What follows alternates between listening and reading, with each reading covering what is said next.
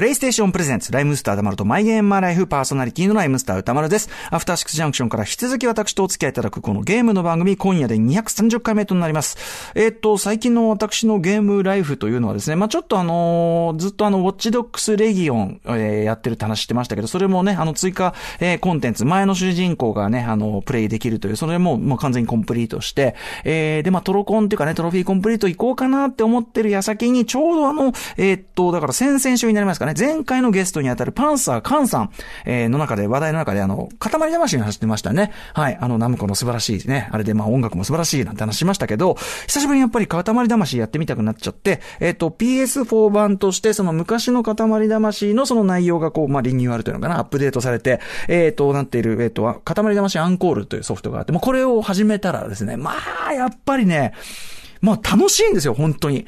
なんかこう、何があるっていうんじゃないんですけどね、まああの、全体のふざけたユーモア感であるとか、はい。まあでもそれなりになんていうのパズル的な攻略性も、まあ一応はあって、と同時にもう何なんだって言われると何だとも説明できない、とにかく全てのものを巻き込んでね、塊をぐるぐるぐるぐる回していくだけなんだけど、まあ夢中にな、特に僕みたいにまあ仕事終わった後ちょっとお酒飲みながら本当に無心で遊ぶには最高で、最高つまりこれ繰り返しやってしまうということで、逆に、あの、時間取られて困ってんですけど、うん、という状態。まあ、そろそろ新しいゲームやりたいなっていう感じですけど、えっとですね、放送日8月26日、今日ですね、26日の木曜は、えっと、ヒットマン3の日本本版が発売されるということです。私、あの、えっと、海外版で全てやってますけど、まあ、日本版出たんで、改めてちょっとね、あの、楽しみたいなと思います。いろんなやり方で暗殺をしていくというね。またこの、なんていうかな、あの手この手の暗殺が、これ非常に不謹慎なんだけど、え、そんなやり方あるんだ、みたいな、あの、すごいこう、なんていうかな、それ自体がちょっとダークなギャグになってるみたいなね。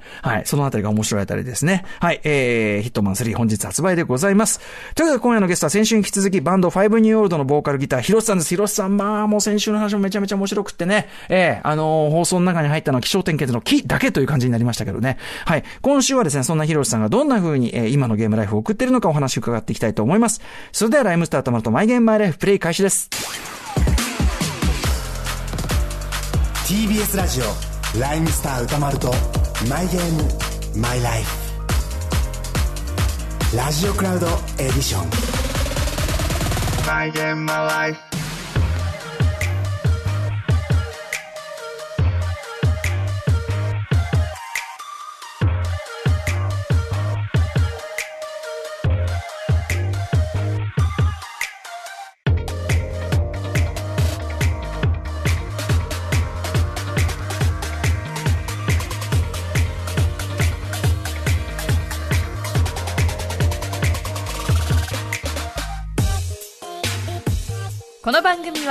ゲームの思い出や今遊んでいるタイトルについて語らうゲームトークバラエティー今夜のゲストは先週に引き続きバンド5ニューオールドのボーカルギターひろしさん先週のゲームと音楽の目覚めに続いて今週は現在のゲームライフについてのお話いやーひろしさん。人との出会いに恵まれすぎてますよ。人徳。はい、今夜のゲストは先週に引き続き、ファイブニューオールドのボーカルギター、ヒロシさんです。よろしくお願いします。よろしくお願いします。もう、ヒロシさん、先週の話が本当にすごい、どの話も面白すぎて、はい、えー、あの、なんていうかな、ちょっと、ある種ね、一続きのストーリーにちゃんとなってるから、はい、もうディレクターが、あの、切れないと いうことで、先週どこまで応援されたかといえば、はい、えっと、プレイステーションを取り上げられて、やむなく、えっと、音楽 CD を入れるという代償行為をしたところ、音楽にはまる、モーツァルトにはまると、あのくだりまでです。あの後、バイクぐらいありました倍どころじゃないですよ。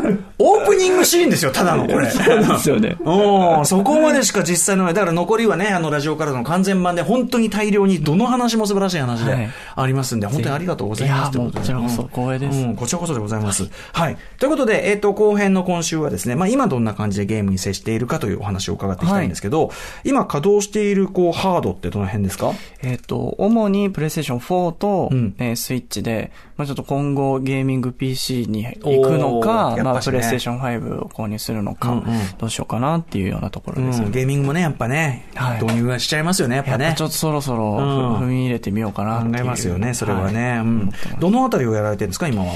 えっと、最近、もう今現状でやってるのは、えっと、ペルソナ5なん。おペルソナ5。なんか、随分遅くなってしまったんですけど、ようやく RPG に。ねだって RPG ね、はい、トラウマで苦手っていうかね、あとその単性も苦手だみたいな話もされてたじゃないですか。はい、うん。な、なんでペルソナ5は？いや、あの、ずっと前からすごくシナリオがいいよっていうのは前から聞いていて、で、アトラスさんの作品っていうものは、僕あの、メガテンとかはちょっと、まあ、あの、RPG が苦手で通ってなかったんですけど世界観とかがすごく好きで、僕あの、クトゥルフ神話体系とかすごく好きなんですよ。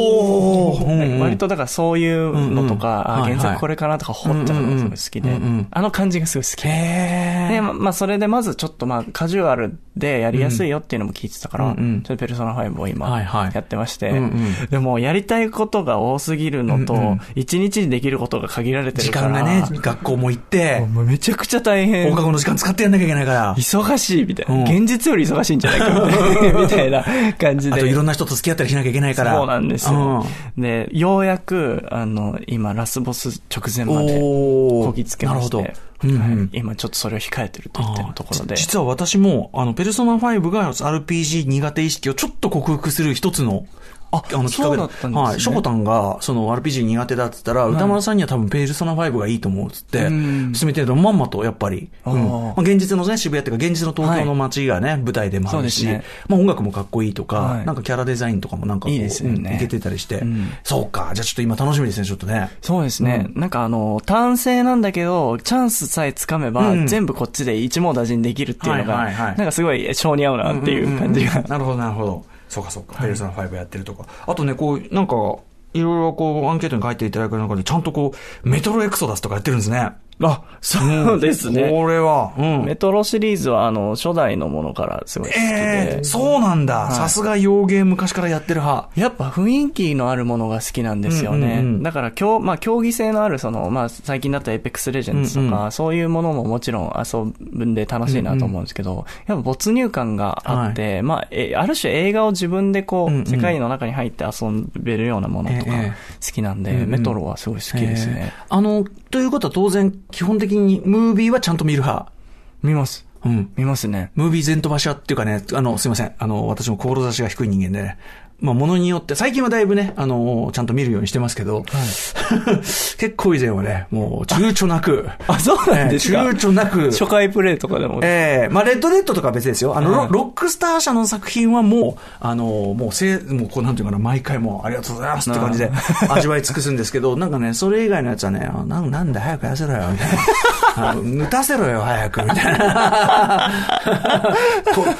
全然、こう、スピリチュアル感ないね、意識の低い感じのことですよね。それは意外でした。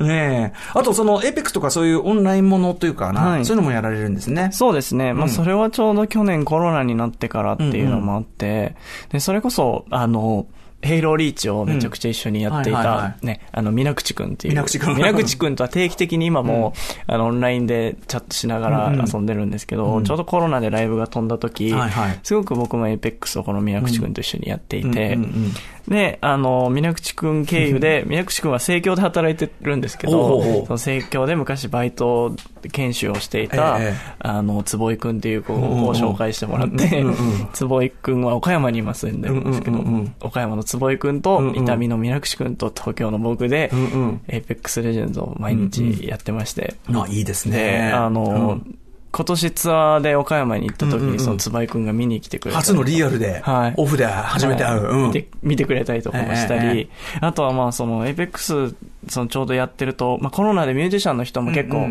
ゲーム遊ばれてる方も増えたじゃないですか。するとまあ結構、あ、 Apex やってるんだったら一緒にやろうよって言って、逆に家にいるのに友達が、増えたり、むしろ増えた。すごく増えましたね、むしろ。なるほど、なるほど。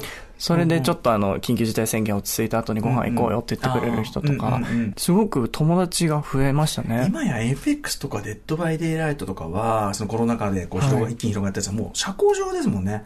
そうですね。昔で言うとね、渋谷のクラブですよ。はい、 Harlem イン、まあ行きゃ誰かいんだろうみたいなノリで行ってた感じで、今、言ってるっていうか、その感じ。それはありますね。うん、だからなんか、あの、全然違うバンドのマネージャーの人とやってて、6月なんだけど、対バン出てくれないって、あの普通に Apex のゲーム中に言われたり。いよいよその時代か。あの、ちょっと前までさ、ちょっと前って言っても10年ぐらい前までさ、SNS でね、仕事の連絡か、なんつって言ってたけど、今もうそれでさ、はいね、普通になっちゃったけど、いよいよゲームボイチャで。あ、6月か、多分空いてるかも、ちょっと聞いてみるんで、みたいな。ついにその時代みたいな感じだ。へえ。そのオンラインは最初やるときはじゃあ、あんまり抵抗なく始めた感じですか？そうですね。大学の時に、バトルフィールドとか、それこそあの、COD のモダンオーフェアとかでうんうん、やり始めてはいたので、うんあんまり抵抗はなかったですね。ノラでやったりもするんですか？ノラもやりますけど、やっぱり友達とやるのが好きなので、うんうんまあ、あんまり自分でスキルアップさせるためにノラでこう、ランク上げとかっていうのはあんまりしないです。あ、そうだ。今までちょうどあえて聞いてこなかったけど、あの、ゲームの腕前ってどうなんですか？ほら、好きと腕前別じゃないですか。はい、ですね。うんそれをもう重々承知してますっていうようなスキルなんですけど。そのニュアンス。いや、わかんない。これ謙遜の可能性あるから。本気の人ほど謙遜するからね、これね。いやーでも、いや、ダメですね。僕はでもその、いつもやる3人の中では一番下手です。あーなるほど。まあでも、まあ、キルレとかだと、まあ1は下らないぐらいまでは練習してできるようになったんですけど、うんうん。最初はもう0.5とかうん、うんうん。すごい低いレへー。トだったので、うんうんうん。もの、ものによりますね。だからその、例えば高難易度でも、はい。ダークソウルズとか、はいはい。ああいう死にゲーとかはええ。慣れてるんで、おー、そうなんだ。赤狼とかはい。も何周、フロムソフトウェアもの。は何周かできるタイプへー、あー、そう。なんですけど、あー、さすがやっぱね、筋金入りですからね、長年ね。FPS とかの方がどっちかっていうとこう慣れてないので、僕割と近接切り込み系なんですよ。はあ、はあはあ、だからなるほど、もうなるほど、なるほど。結構ゼロ距離で打ち合いたいタイプなので。だからああいうこう、あの、赤道とかみたいにタイミングでバーンと、バチバチそう行くのは得意です。なんで、立ち回りが下手なんで、エミックスとかはね、そうか、そうか、そうか。ようようやくこう、分かってきて、ようやくちゃんといい場所取りして、ちゃんとなんとかしてみたいな。チームワークでやんないとダメだな、みたいな。なるほどね。ああ、それは分かりやすいわ、それは。でもね、その、でもフロムソフトウェアものそんな平気でやれるんだったら大したもんですよ、それは。いや、もう結構フロムノーなとこがあるので。うんフロムの。あの、うんフロムのソフトってめちゃくちゃ面白いけど、ええこう、ストーリー実はものすごい奥深いのに、うんうん語られることが少なすぎて、わからないみたいな、で、それのまた考察とかをみんなでこう考えたりするのがすごい楽しくて。なんか一貫してますね。その映画ガイツとか、ワンダとかもね、あんまりこう言葉多くないものの向こう、まあ、あの映画ガイツとか勝手に考えるとか、はい。そういう楽しみ方もね。そうですね。ますだからまあ、プレイステーション4を買ったのも僕、実は少し遅くて、うんうん。プレステ4は結構、なん2015年ぐらいに買ったのかな、うんうんうん。ちょっと遅かったんですよ。ええで、それもでもブラッドボーンがやっぱりやりたいなと思って買ってっていうので、うんまあそれもやっぱクトゥルフ神話がモチーフになってたりとかするので、はいはいそういうのでこう、グッとくるな、みたいな。ヒロスさんのカルチャー素養度がやばいな この人。この人いいな本当この人いいわ。そう言っていただけてめちゃくちゃ嬉しいです。本当にいいわ、これ。へえ。あ、そう。あと、まあ、じゃあ、だいぶその仲間たち、例えばメンバー、5ニューオールのメンバーと遊んだりとかってあります？か？えっ、と、そうですね。普段、なんか、うん。あのゲームをそんなにしたりっていうのはなかったんですけど、うんうん。でもちょうど去年、ベースのうん。ししゅんくんは好きだったので、はい。なんか FF7 のリメイクしたくて、うん。うん。PS4 やっぱ買おうかなっていう話をしてたんで、僕ちょうどプロと両方持ってて、はいはい。1個余らせてたんで、うんうんうん。あげますって言って、ええ。あの、あげて、で、はい。それでなんかたまに、ちょっとやったり。いいですねなんかね。うんうんうん。で、なんか久しぶりに家行ったら、なんか、ダムチャンネルのアプリ入れて、あの、カラオケに使ってるとか。って、あなんか、あそういう使い方とか、なんか、その頭なかったわ、みたいな。あその使い方なかったなと思って。え、俺も初めて聞いた、その、まあ、まあもちろんできるんですよね。もちろんできるけど。でも、なんか相当ちゃんとするというか、うんうん。あの、たまたまワイヤレスマイクを持ってて、手話のノッパシリーズの。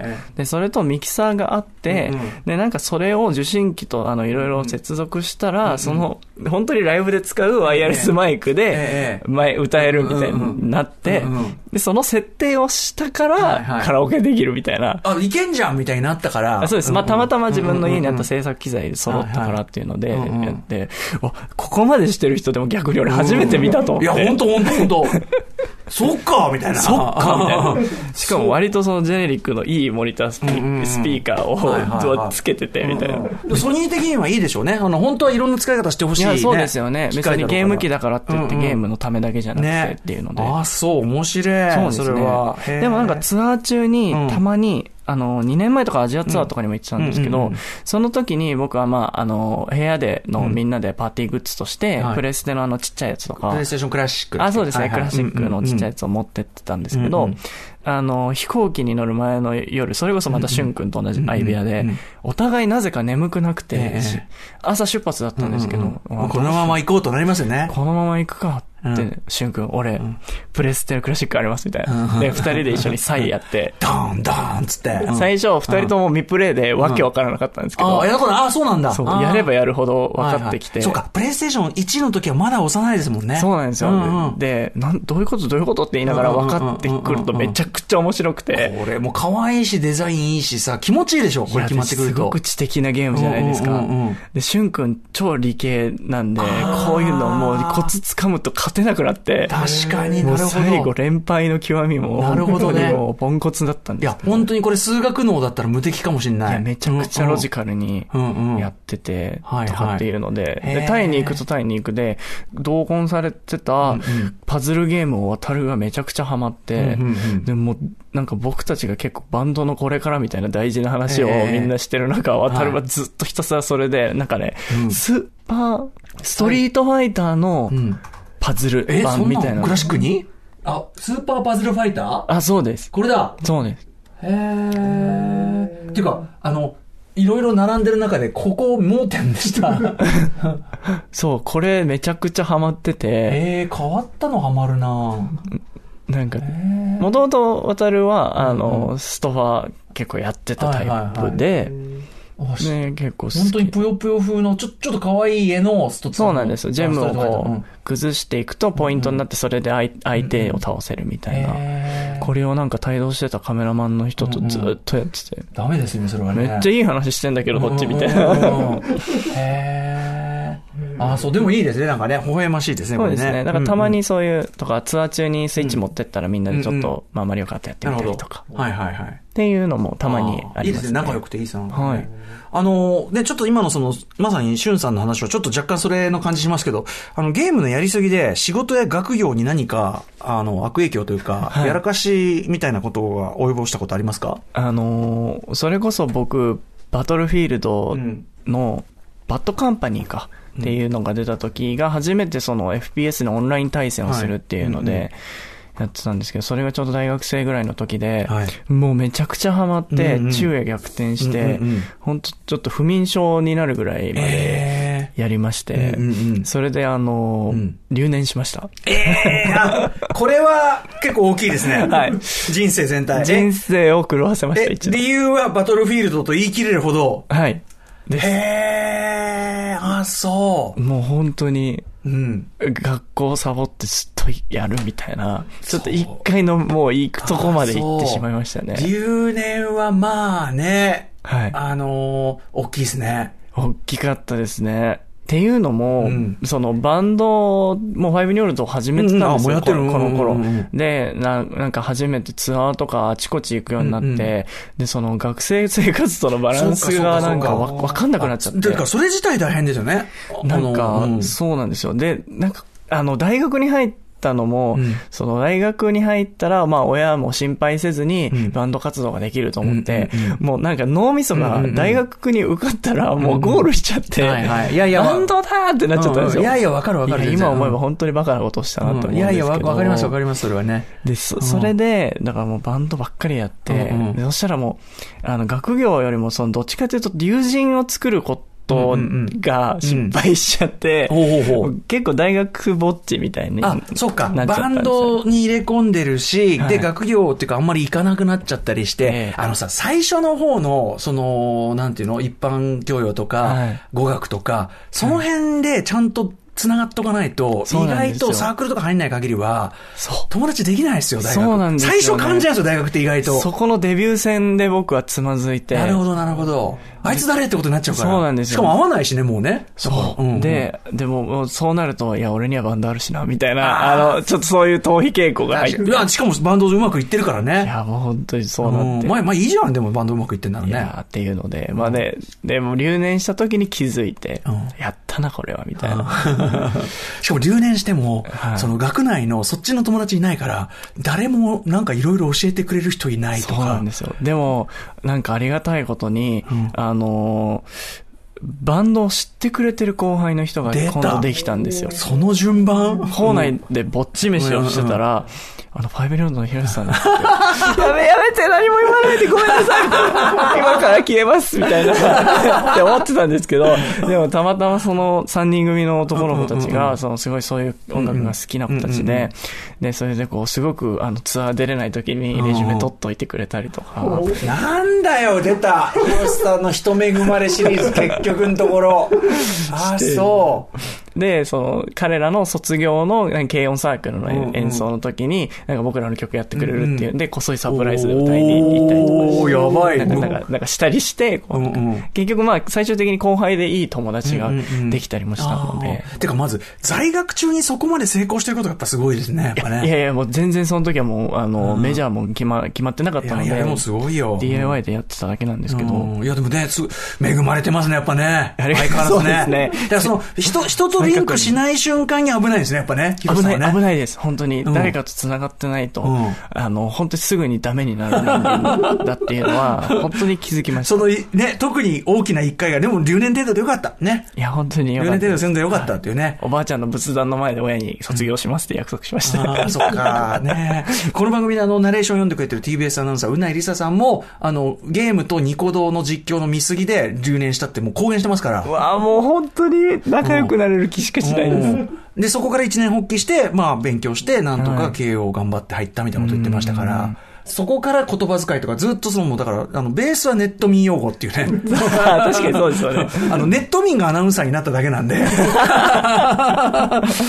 みたいなね。いや、だから、いいですね。だから、よかったよかった。いや、本当に。それだけでもね、俺、そこまで好きなものがあるって、逆に言うとすごいことだと思うんですよ。いやそう、ありがたいことですね。なんか、他が見えなくなるほど面白いものってさ、はい、すごくないそれ？いや、だから、未だに、たまにその年末とか、バンドの稼働が止まると、す、べ、てをもう外して、はい、ゲームに向き合うみたいな、ちょっと心がすさむ寸前までゲームするっていうのがもう幸せなんですよね。やっぱりこう、全然溢れますもんね。本当の意味で脳がね。はい、そうなんですよ、うん。そうなると、もうオンラインで友達と遊ぶのもやめて、うんうん、本当に自分が好きなゲーム、まあ、それこそワンダーと巨像みたいな、ああいうゲームに没入するっていうのが、無心でいけますもんね、これね。あともう、それこそフロム系とかも、ある意味、こう集中だもんね、もうね。いや、もう本当に集中です、ね、そのことだけを考えるみたいな。そのことだけ。ね、ことですもんね。はい、うん。まあいいと思いますよ。え、じゃあそんな調子だと、え、連続何時間とかって？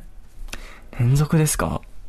え、でも、何時間だろう？ずっとつけてるっていう状態で言うと、うん、1日半とかは。あ、24時間超えて？はい。はあります。あ、でも、まあでも、その間睡眠も取ったりはするので、スタンバイになったりもするんですけど、でも本当、やりますね。まあでも、ほぼやってる状態。フル、フルでノンストップだと多分全然半日は、こう、超えますね。うんうん。はい。ねえ、やらかしちゃってますよ、それね。な、なんで結構、本当にもう今、もうやれるなっていう時しかやらないんですけど。うん。忙しい、でも忙しい時ほどやりたくなったりしません？そうですね。作詞がもう直前とかになると一回ゲームしようってなりますね。リセットとか言って。そうなんですよ。マインドフレッシュしないとダメだってね。ほんと不思議ですよね、脳をリセットするとか言ってね。もう明らかにもうリセットのその先行ってんだからね。そうです。もうそこでもう摩耗しちゃってる。あとそのですね、これも皆さん伺ってるのは、ゲームってどういうこう体制というかシチュエーションっていうかね、セッティングでやってるっていうのを聞いてるんですけど、椅子とか、こう、そうですね。えっ、と、去年引っ越したんですけど、うん、引っ越すまでは、えっ、と、制作の机に、うん、えっ、とイン、オーディオインターフェースにも、あの、プレイステーション4をつないで、うん、モニターと全部同居させて、すべて一体型にしてたんですこれは、いいというのか悪いというのか、つまりその仕事も。もうすごいシームレスな。うん、全部。全部一緒みたいな。全部そこでできてしまう。全部一緒っていうのにしてたんですけど、あの、引っ越しをして、ええ、で、それでバンドの、あの、ガレージにスタジオを作ったんですよ。うんうん、駐車場の中に。いいで、ね。うんうん、それで、あの、本当にガレージバンドを今やってるんですけど、あの、そこにまあ全部機材をもう入れちゃったので、うんうんうん、今はもう本当に家は本当に暮らす家になってて。まあオンオフがね、やった方がいいですよね。はい、なので、今はテレビにつなぎ直して、うんうん。うん、で、まあ、かソファー、カウチソファーでこう足をベー本当にリビングじゃん、それは。本当にくつろいで、はい、やってます。はいはい。じゃあソファーでこうゆったりやるそうですね、今はもうそういうリラックスしてやって、ってるって感じです。え、画面はじゃあどのぐらいやってるんですか？画面はでも30とか、そんな大きくないです。リビング用のテレビだけどもともと小さいっていうか。もともとそんなに大きくはしてなくて、で、でも最近、また家でもちょっとずつ、あの、制作またしたいなと思って、家用の制作環境を作ったので、もしそこにモニターを買ったら、また、つなぎちゃうかもな、みたいな。あとそのゲーミング PC だなんつってね。そうなんですよ。うん、なんかこうあるとこう、まあその、なんか複数画面置くにじゃ、俺デ,、デイトレーダースタイルって言ってますけど、ねえ、一見かっこいいんだけど、はい、完全にこれとこれ遊び用だからね、みたいな。そうですよね。うん、え、歌丸さんはどう、環境ってどう僕はリビングでやってます、割と。うん、僕そんなあのガチ勢じゃないし、その、あの、FPS のそういうあのオンラインとかもそんなやんないんで、はいまあ大きい画面で普通に。ものによりますよね、うん。だからその本当にオンラインで競技的にやるのであれば、モニターとの距離も大事になってくるんですけど、僕一旦コロナ明けて、ちょっと Apex とかっていうのと距離を置いてて、もう一回自分が好きで楽しむゲームを今楽しんでるので、まあリビングがベストだなって思いながら。やっぱね、息抜きはね、はい、そんぐらいでね。でも今、あの、 Spotify も連動してるじゃないですか、 PlayStation って、で、それでその、ポッドキャストとか聞きながら、あの、トロコンするのが最近好きで。そういうことやります？じゃあその、あれだ、ゲーム内の、あの、 BGM 消して、その、設定で、はい、こっちでなんか鳴らしてとか。っていうのもやります。本編を、メインシナリオを追うときは、まあそういうこともちろんしないんですけど、なんかその、あの、回収とか、はいはい、わか。クエスト消化とか、そういうときは、なんかまあ、あの、同じ音楽の繰り返しになるんで、それで結構ラジオ聞いたりとか。僕、ゴースト・オブ・ツシマそのトロコンするために、やっぱり世界観と全然話してますけど、僕ガンガンもう 80s ポップスが聞きながら、ガンガンもう、全然世界観ないらしいですけど。完全無視。そう、トロコン用。でもなんかすごくいいですよね。ね自分の好きなことをやりながら、なんか新しいこう、インプットも入ってくるっていうか。あれはすごくいい。いや、本当に本当に。なんか、それこそ、なんていうか、ドライブしながら音楽聴くとかにも近いような感じあ、そうですね。ね。なんかゲームの、うん、あの、思い出が、その曲との思い出になったりとかもする、うんうん、あるある。俺、だからそれこそ制作の時にずっとトラック流しながら、一応リリック考えるっていう名目で、こう、ずっとこう、あの、無双とか何も考えないでいいから、ブースって やってんだけど、まあ、そのうち聞いてないですけどね。途中からね、きプって消え意識から消えてた消える時あります。わかります。めっちゃある。昔はね、なんかそのプレイステーション1の時に、そのリジレーサーってレースゲームがあって、あれまさに、その、その初期の話にちょっと通じると思うんだけど、ディスクを一旦、あの、要するにダウンロードというかな、そのインストールしたら、あの、外して音楽 CD 入れて、それを BG にできたんですよ。好きな音楽を。そんなことできたんですね。そうそうそう。だからまあ今のそういう楽しみ方にも近いんだけど、そうそうそう。だから、あの、やっぱり最初のさ、あの、プレステにディスクを入れる行為と CD を入れる行為が一致する瞬間ってやっぱあったわけですよ。やっぱ変わらないんですね。モンスターファームもありますしね、やっぱね。やっぱ、確かにモンスターファームとかもすごかったですもんね。モンスターファームいいですよ。あの、CD、フィジカルで CD 出してる人は、モンスターファームは俺たちのためにあるゲームだから。いや、本当そうですよね。一番自分ごとしてできるから。あの、ライバルグループとかちょい弱にしてやるとかね。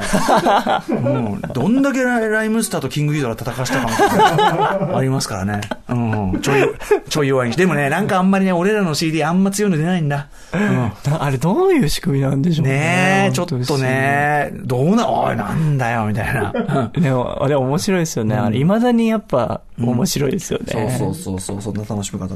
えっと、飲食はゲーム中ってどうしてますか？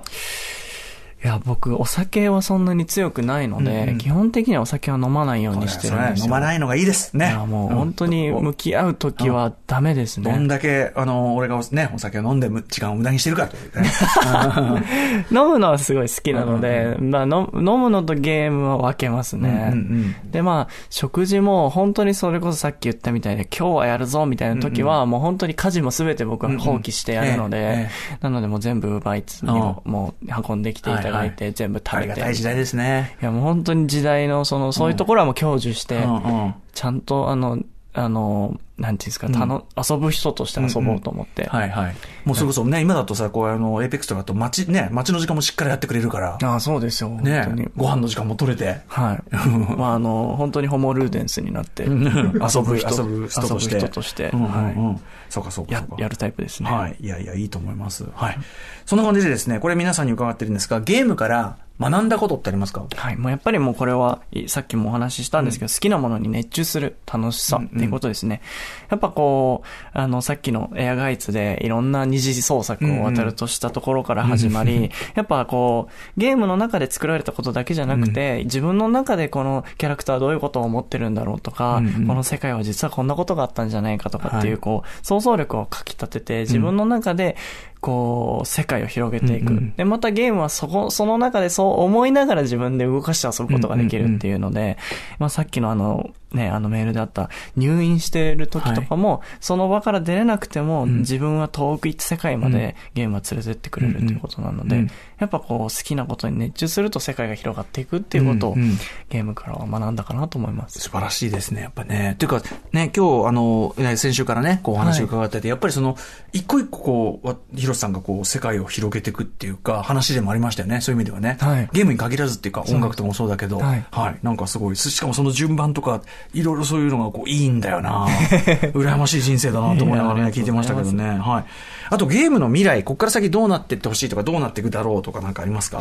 そうですね。なんか、その、ヘイロリーチの時にちょっとお話ししたんですけど、うん、やっぱシネマティックなゲームがどんどんどんどん増えてきてて、うん。うん、やっぱゲームと映画の境目は、こう対策になってくるとどんどんなくなってきているなっていう感じ、はいうんうん、昔と比べたらさ、だってムービーのまま、ほぼシームレスで、昔はムービーとプレイ画面ってやっぱそれなりに、そうですね。クオリティ差あったけど、今もうね、もう、もうだよね。見分けがつかないようになってきてるので、うん。うん、まあ本当インタラクティブな映画、映像体験っていうものになってきつつ、うん。うん、でもなんか、そこにばっかり力が入れられて、ゲームとしての本質の楽しさ、動かす楽しさみたいなところが忘れられてる瞬間もちょっと感じたりもする時があるので、まあそういう意味ではこう、やっぱ、あの、プレイステーションでもインディーストアとかもあるじゃないですか。ああいう、ある種、高性能なゲーム機を使いながらも、インディーなレトロゲームを遊ぶっていう流れ。はい、とか、アイデアで一発のね、何かこう新しいね、うん、アンダーテールとかもそうでしたけど、はいま、なんかすごくアイデア一つあれば、いろんな人がゲームをもはや作れる時代にもなってると思うので、うん。うん、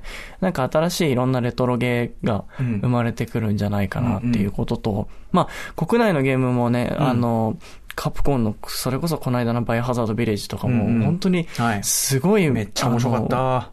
本当トリプル A の、あの、クオリティで出してきてる国内ゲームもありつつ、やっぱアジアにも目を向けると、それこそあの、無料で原神みたいなものが。原神ね、気になってたんだけど、はい。いや、僕もちょっとね、あの、手を伸ばしてなかったんですけど、あまりにもやっぱちょっとよくできたゲームなので、ちょっと手を出してみようかなっていうのは思ってるんですけど、やっぱアジアとか、その、ね、今までゲームって言ったら日本のものとかヨーロッパ、もしくは欧米のものだったけど、やっぱこう、アジアとか、あとはその、西の方、うん、西アジアとかもそうですよね、うん、アフリカとか。いろんな国の、なんかゲームっていうものが、多分もっと面白くなってくるような気がするので、ちょっとそういうところにも、やっぱこう、目を向けていきたいなっていうのは。中国、インドとか本気出せば相当すごいもん、じゃ出してこないわけがないっていうかね。相当すごいものになってくるような気がしますね。ね今、アニメ作品も中国のものとか。そうそう。ロシア平戦記とかね、すごいですからね。面白いのいっぱい出てきてるので。いや、確かに確かに。まあ、それでさらにね、面白い世界が広がればね。そうですね。そこはもう切磋琢磨で、こう、日本も負けず、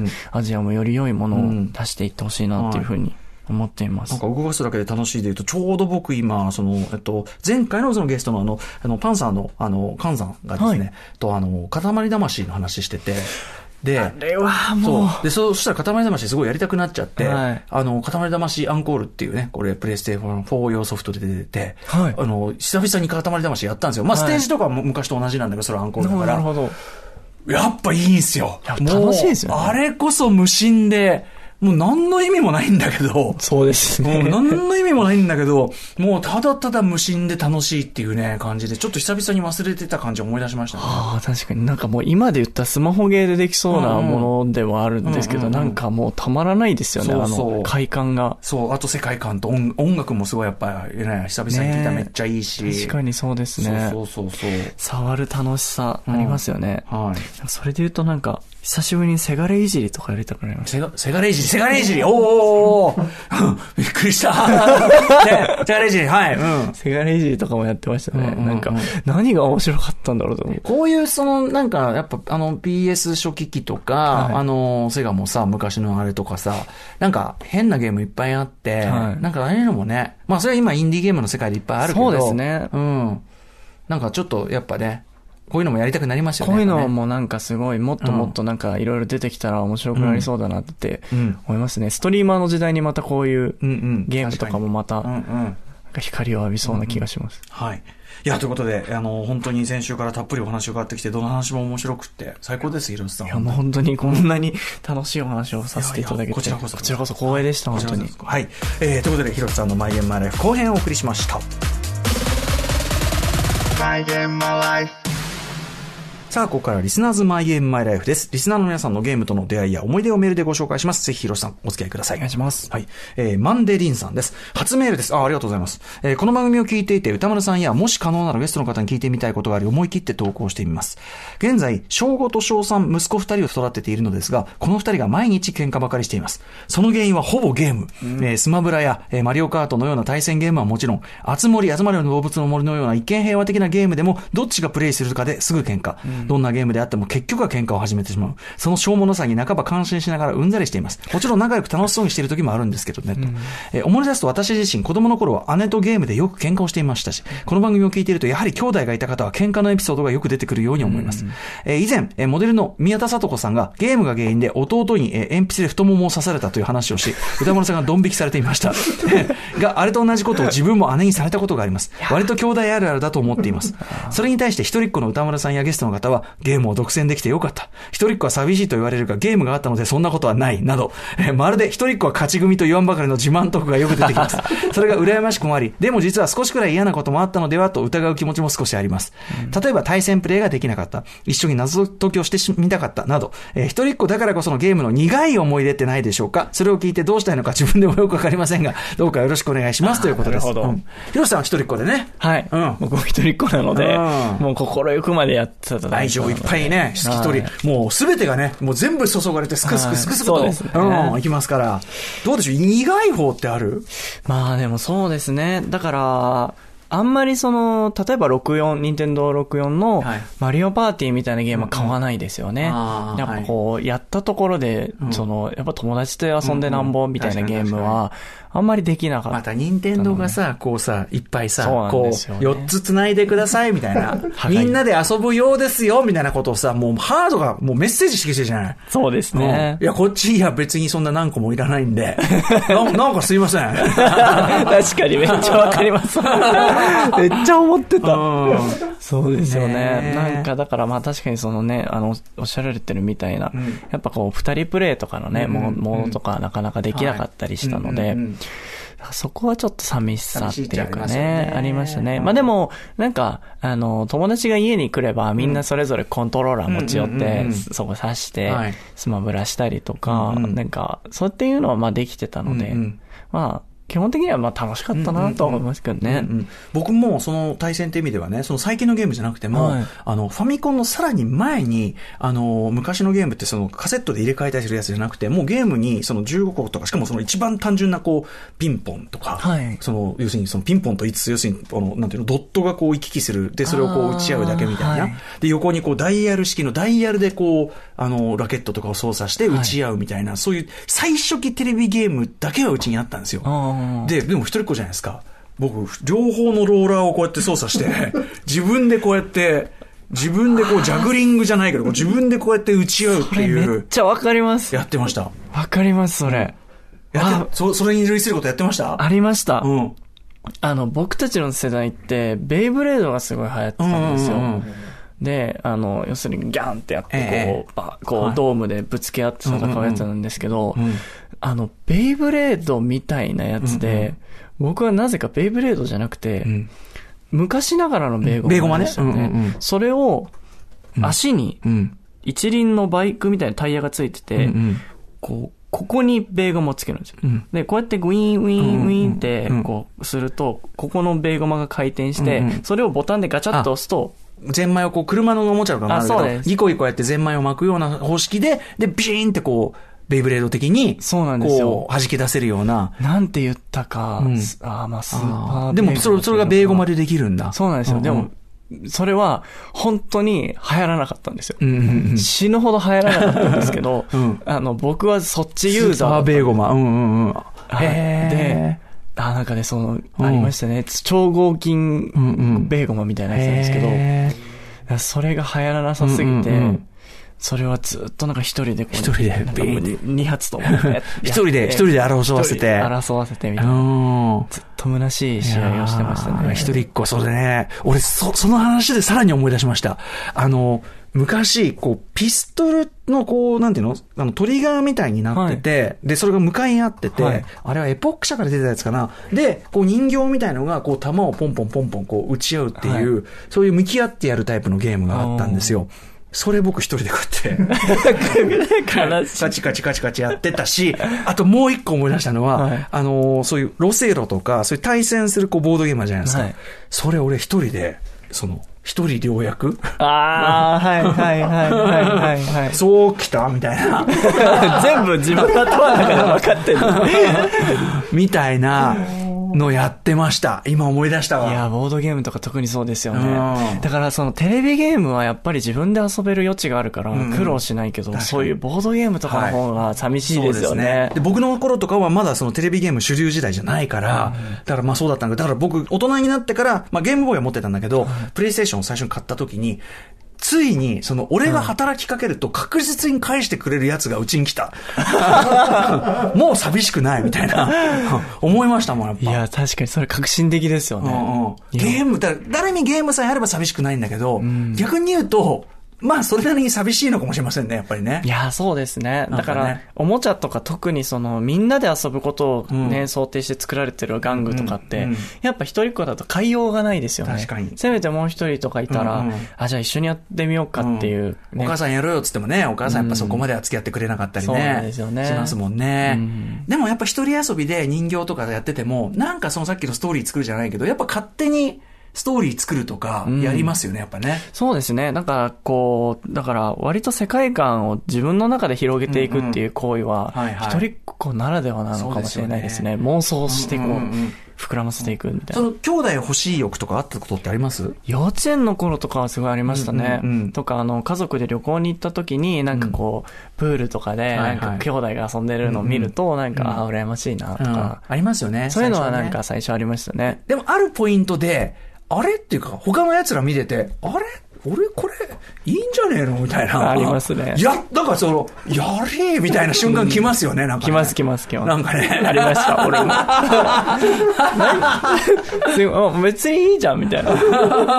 結局一人楽だし、うん、楽だし、あいつらなんか、あの、兄貴に虐げられてたり、ね、逆にあの、弟言うこと聞かなかったり、ろくなことねえじゃん、あいつら、みたいな。ありましたね。あと、まあ、よりいろいろ買ってもらえるわけですし、みたいな。シェアする必要とかないわけですし、みたいな。ねだから、あるポイントでやっぱこのやり感が出るんだよな。で、我々は多分今、今に至るで、そうですね、マンデリンさんが感じる一人っ子自慢みたいな。あ確かに。始まってしまうんですね、これね。そうですね。あまあ、ということで、マンデリンさん、まあ、寂しくないわけではないという。はい、ないわけじゃないよっていう。はいうん、特にやっぱ当時の僕のこの一人で、あの、お互いこう、パチパチパチパチやってる姿はなかなか涙を誘う。今見ても結構寂しい感じがします。光景だったんじゃないかと思いますけどね。はい、えー、といったあたりで、もうね、もう先週からずっとこればっかり言ってますけど、広瀬さん話面白いし、ありがとうございます。広瀬さんが素敵です、すごく。ありがとうございます。うん、うん、すごくもう大ファンになってしまいました、さらに。はい。ということで、はい、えー、最後にぜひあの、ファイブニューオールド曲を聴いてお別れしたいんですけど、何かけましょうか？はい、えー、こちらも先週に引き続きなんですけども、うん、7月28日に、えー、発売した EP、 Summertime EP から、ラッパーのリンネ君とフィーチャリングした Summertime を聴いていただきたいと思います。はい、 FIVE NEW OLD がね、もうあの、ヒップホップモードもね、全然いけるというね、はい、まさにあの、広瀬さんのカルチャー遍歴の広さというのかな、自由さというか、風通しの良さというか、そこをこう、まさに体現するような曲じゃないかと思います。ではぜひ曲紹介お願いします。はい、それでは聴いてください。 FIVE NEW OLD で、 Summertime featuring リンネ。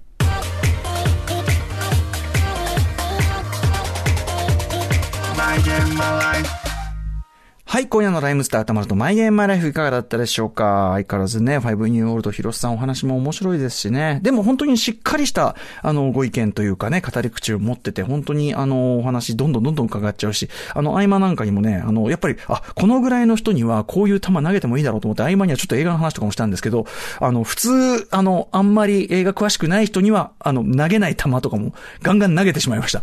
この男ならキャッチすると思って、はい。えー、そんぐらいちょっと私は本当にあの、またまたちょっと他の形、ゲーム以外の話も、あの、ぜひしてみたいなと思うぐらいの広瀬さんでございました。ありがとうございます。えー、ということでですね、放送にもちろん全部入りきっていないので今日の話もね、えー、無料で聞ける TBS ラジオクラウドで完全版配信しますので、ぜひぜひこちらマストでお聞きください。そして来週のマイゲームマイライフは久しぶりに生放送します。ゲストはですね、このマイゲームマイライフ後の番組、梶裕貴声の一さじから人気声優の梶裕貴さんをお迎えします。えー、もちろん進撃の巨人のね、主役、えー、エレン・イエーガー役、えー、七つの大佐の主役、メリオーダス役など、えー、数々の作品ですね、主演を担当されているも大人気声優さんでございます。えー、梶さん、来週は、えー、生放送よろしくお願いします。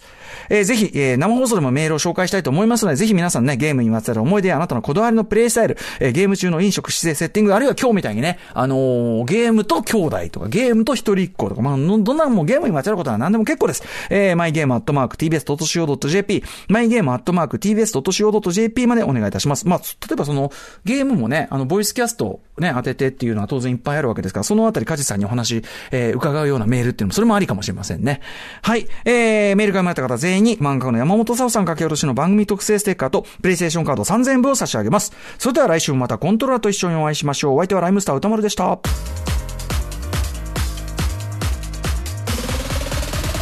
I get my life